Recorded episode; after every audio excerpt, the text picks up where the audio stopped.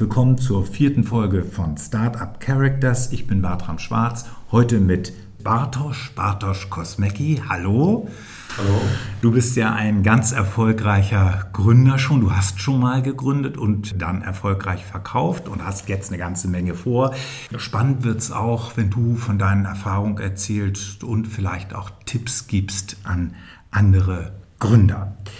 Du hast ein Unternehmen gegründet, das Scopus heißt.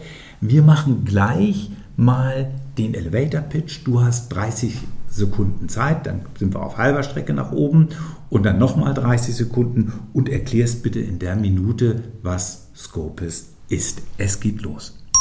Also die Scopus ist ein Medizintechnikunternehmen, was chirurgische Assistenzsysteme oder Navigationssysteme für Chirurgen baut. Das bedeutet, ähnlich einem Navigationssystem im Auto gibt es eine Karte, die auf dem Monitor angezeigt wird. Im Fall der Chirurgie-Navigationssysteme ist das ein CT- oder MRT-Bildgebung des Patienten. Und in dieser, auf dieser Karte wird während der, der, des chirurgischen Eingriffs die Lage des Instrumentes eingezeigt.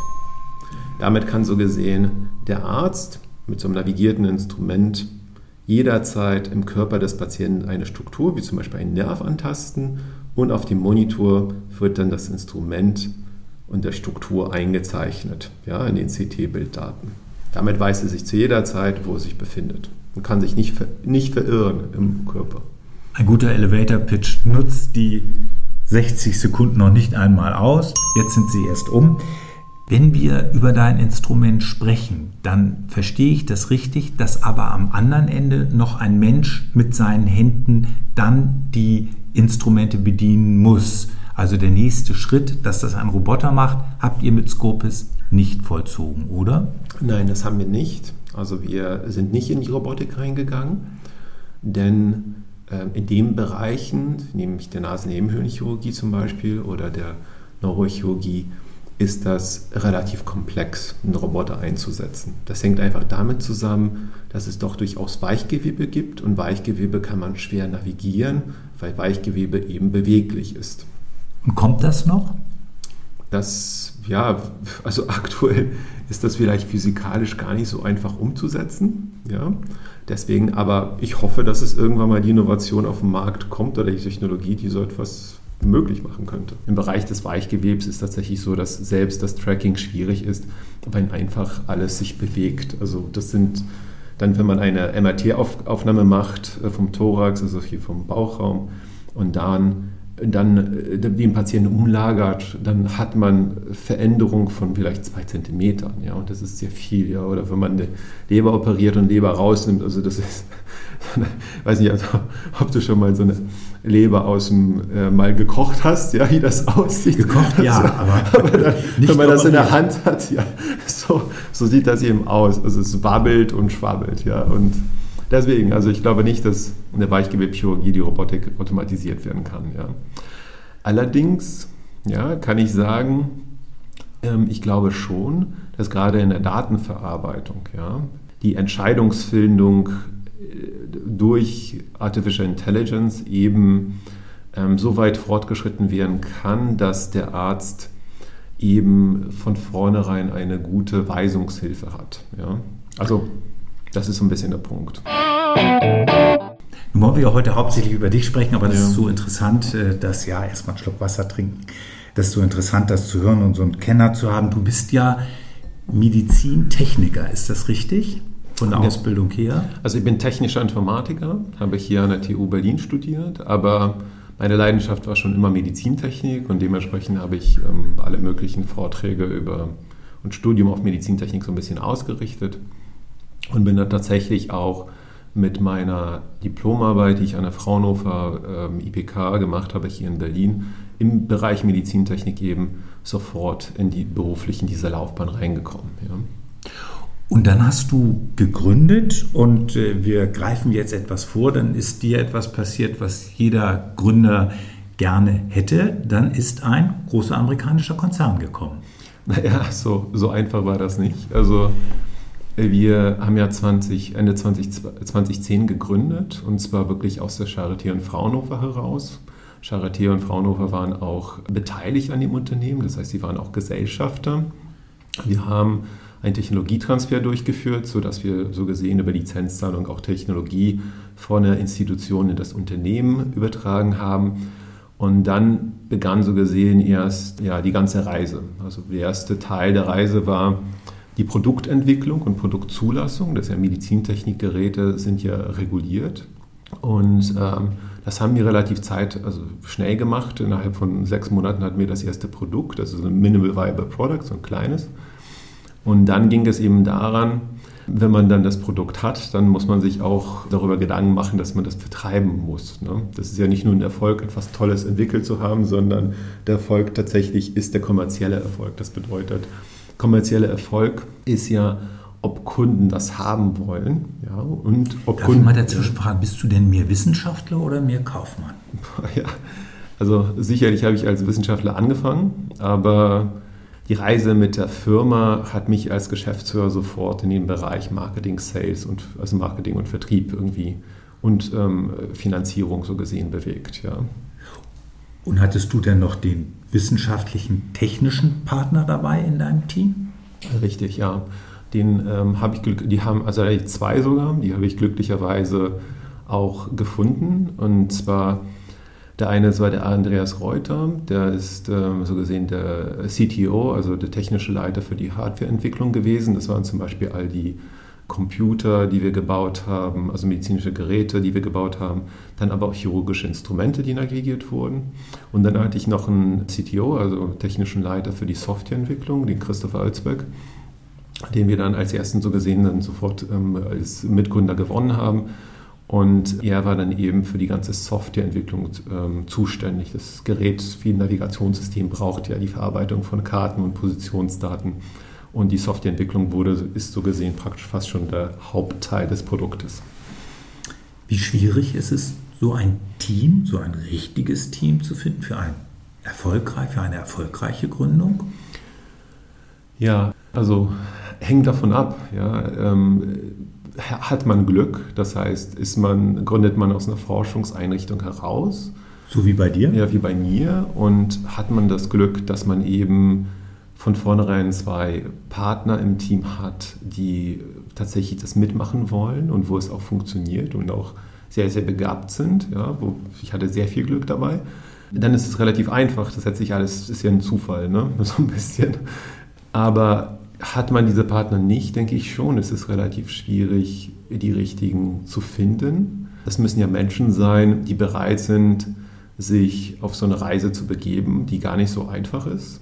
Und auch dieselbe Vision müssen die ja verfolgen. Ja? Also wahrscheinlich verdienen die weniger als in der Industrie, aber glauben an das große Ganze. Ja? Bei dir ist es ja glücklich, oder bei euch ist es ja glücklich ausgegangen. Aber warst du der Ideengeber war, oder war einer der anderen der Ideengeber? Oder kann man das so gar nicht zuordnen in deinem Fall? Also initial war ich der Ideengeber. Ja, das war, das war ja so gesehen, die Idee äh, ist ja geboren worden aus meiner Dissertation, die ich begonnen habe und aus den Prototypen, den ich aufgebaut habe. Wobei ich da eben aufgrund der Möglichkeit der Gründung eben mich gegen die, den Abschluss der Dissertation und für die Gründung entschieden habe. Ja, ich konnte nicht beide Sachen gleichzeitig machen, sondern es war nur der Zeitpunkt da zu sagen, entweder gründe ich jetzt und habe die Möglichkeit oder ich mache eine Dissertation und gründe nicht. Ja. Beides, geht, beides ging bei mir nicht. Genau, das bedeutet, dass die Idee war schon tatsächlich dann aus dieser initialen Dissertation, aus dem Prototypen, den ich aufgebaut habe. Aber es ist ja so, dass, dass sich sehr schnell durch den Marktzugang und durch die Gespräche mit Kunden auch das Geschäftsmodell sehr stark verändert hat.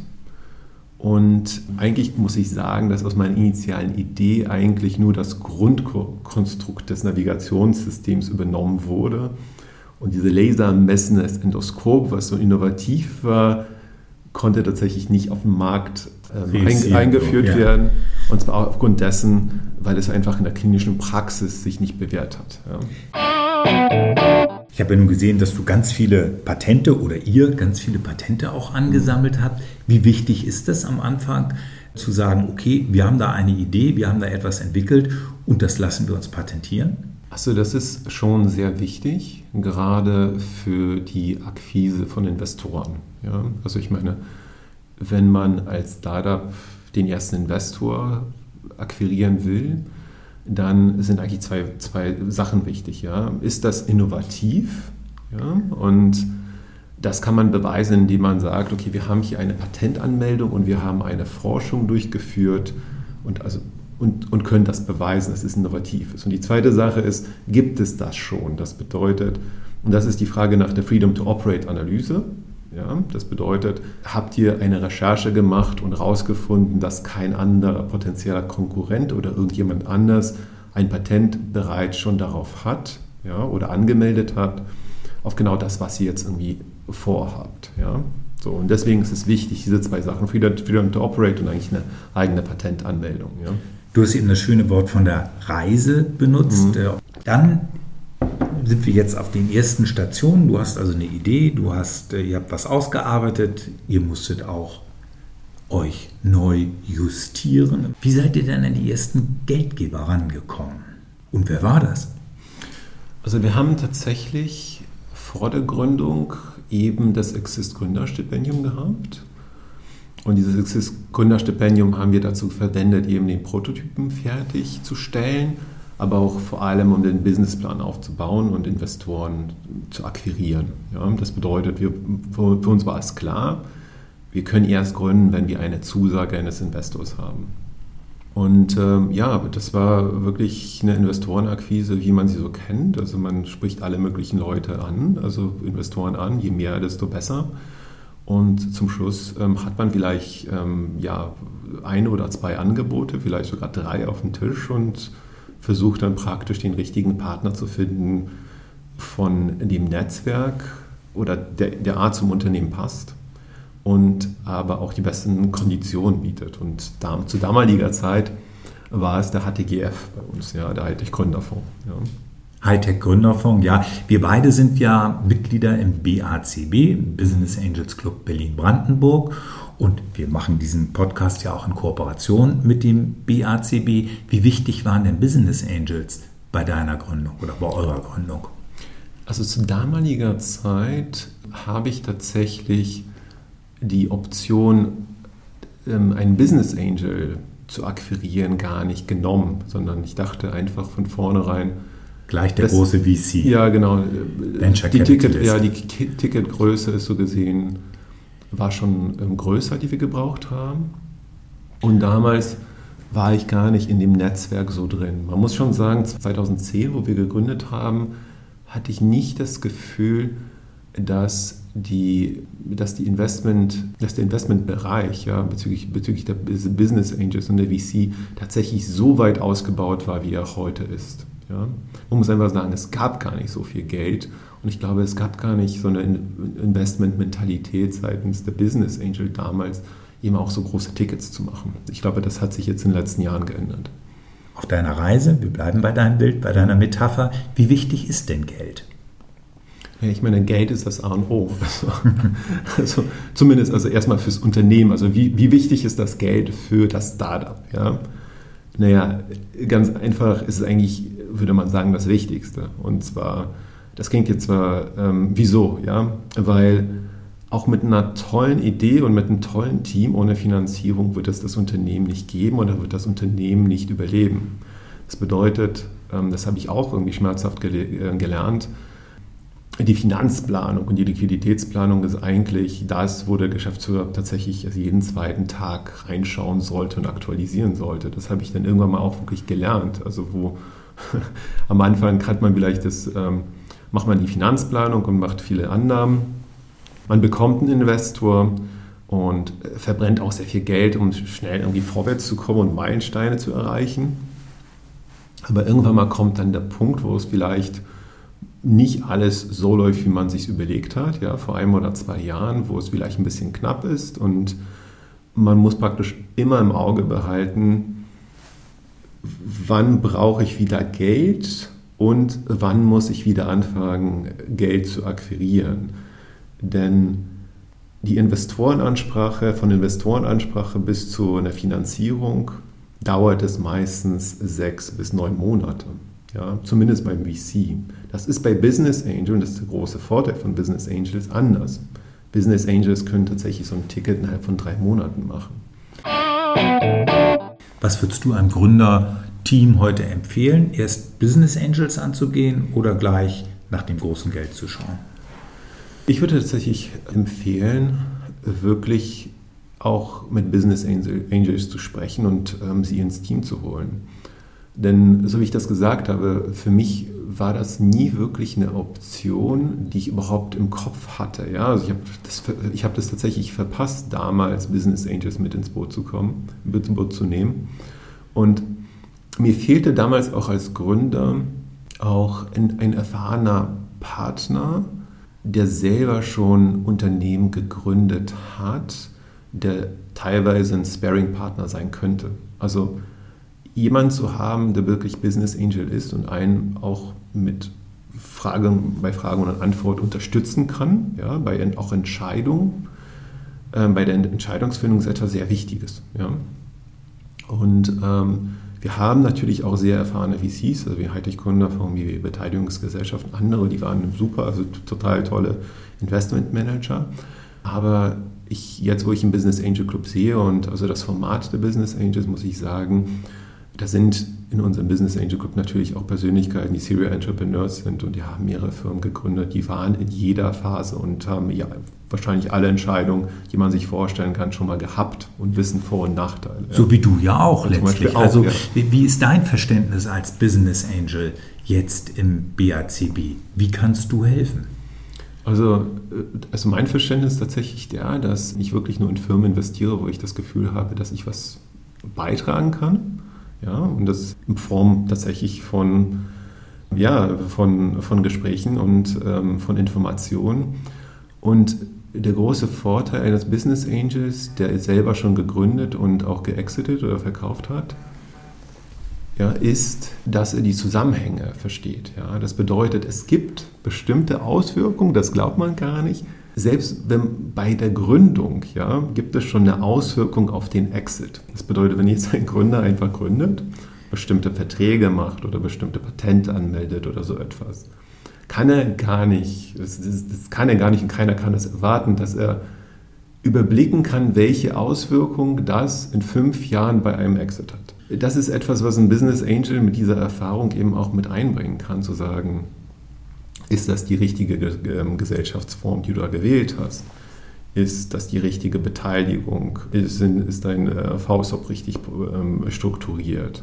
Wurden zum Beispiel die IPs richtig transferiert? Also, Intellectual Properties genau, für die richtig, Hörer, die ja. das, die Begriffe vielleicht nicht so kennen, ja. Genau, das sind solche Sachen, also das sind solche Fallen, die, die kann man gar nicht überblicken, wenn man das nicht selber gemacht hat. Und da ist, da ist eben so ein Business Angel Gold wert. Ja.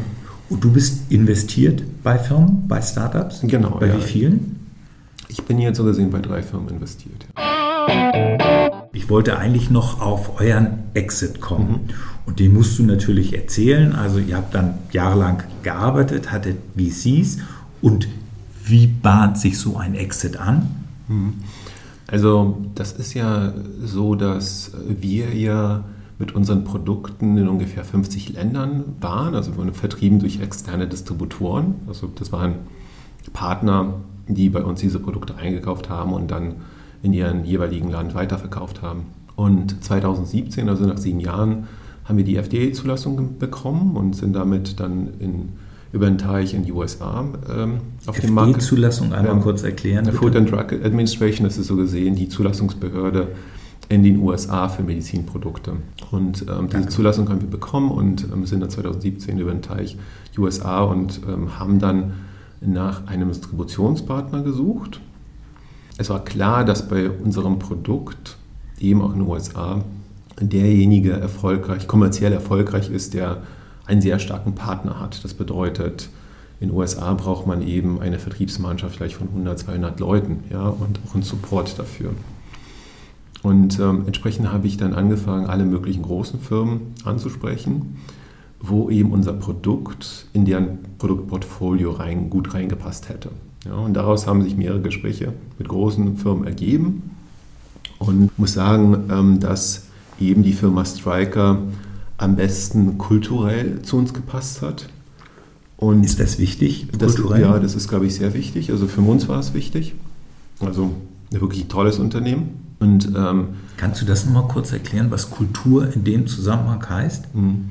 Also Kultur bedeutet eben, was sind die Werte des Unternehmens, was ist die Mission, was sind die Werte des Unternehmens und wie erfolgen dann die Gespräche mit den, mit den Partnern. Ja? Also ist das ist ja ein riesengroßes Unternehmen, es macht, glaube ich, jetzt 16 Milliarden ähm, Dollar Umsatz und es ist dann wichtig für so eine Partnerschaft, dass man trotzdem auf gleiche Augenhöhe spricht. Ja? Auch als Startup mit so einem großen Unternehmen. Es gibt ja eigentlich gar keinen Grund, wieso man nicht, wieso ein großes Unternehmen von oben hinab auf ein Startup schauen musste. Also das, das, das gibt es ja nicht. Das sind vielleicht die Egos der Menschen, ja? aber sie bringen keinen Benefit oder eine Wertsteigerung in der Partnerschaft oder für den Kunden. Ja? Mhm.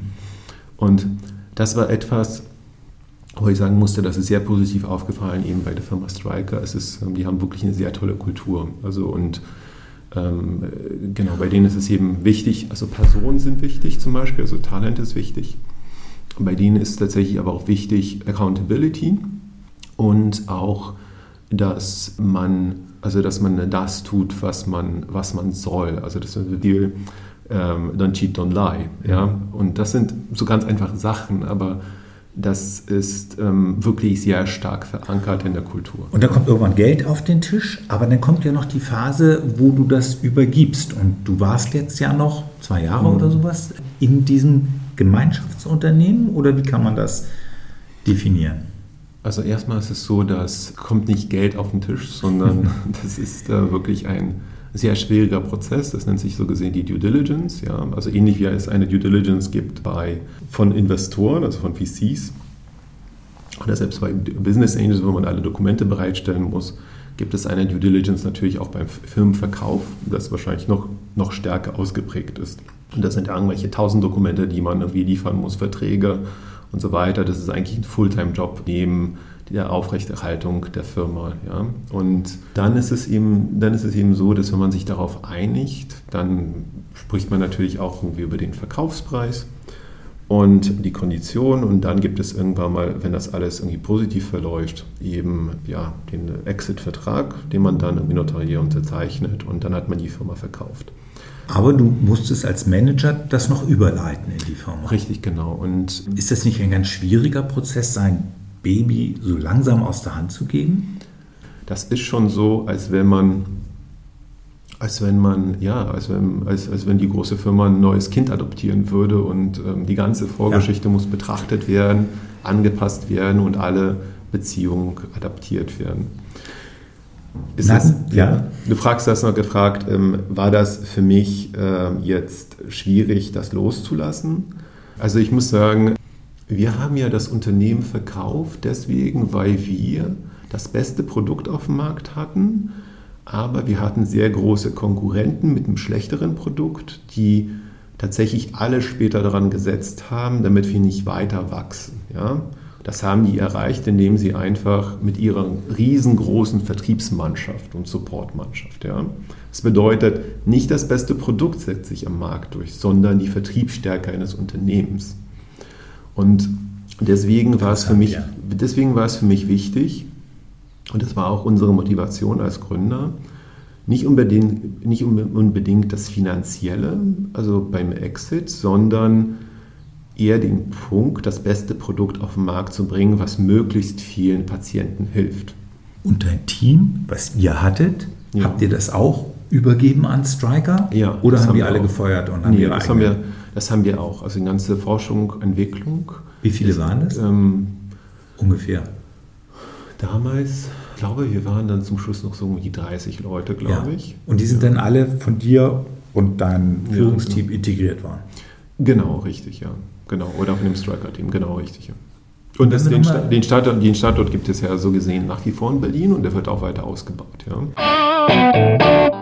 Ich kann dir noch sehr viel länger zuhören. Wir haben noch so ein paar Punkte mhm. auf unserem Programm. Ich weiß, dass du neu gründen willst. Äh, kannst du darüber schon was sagen?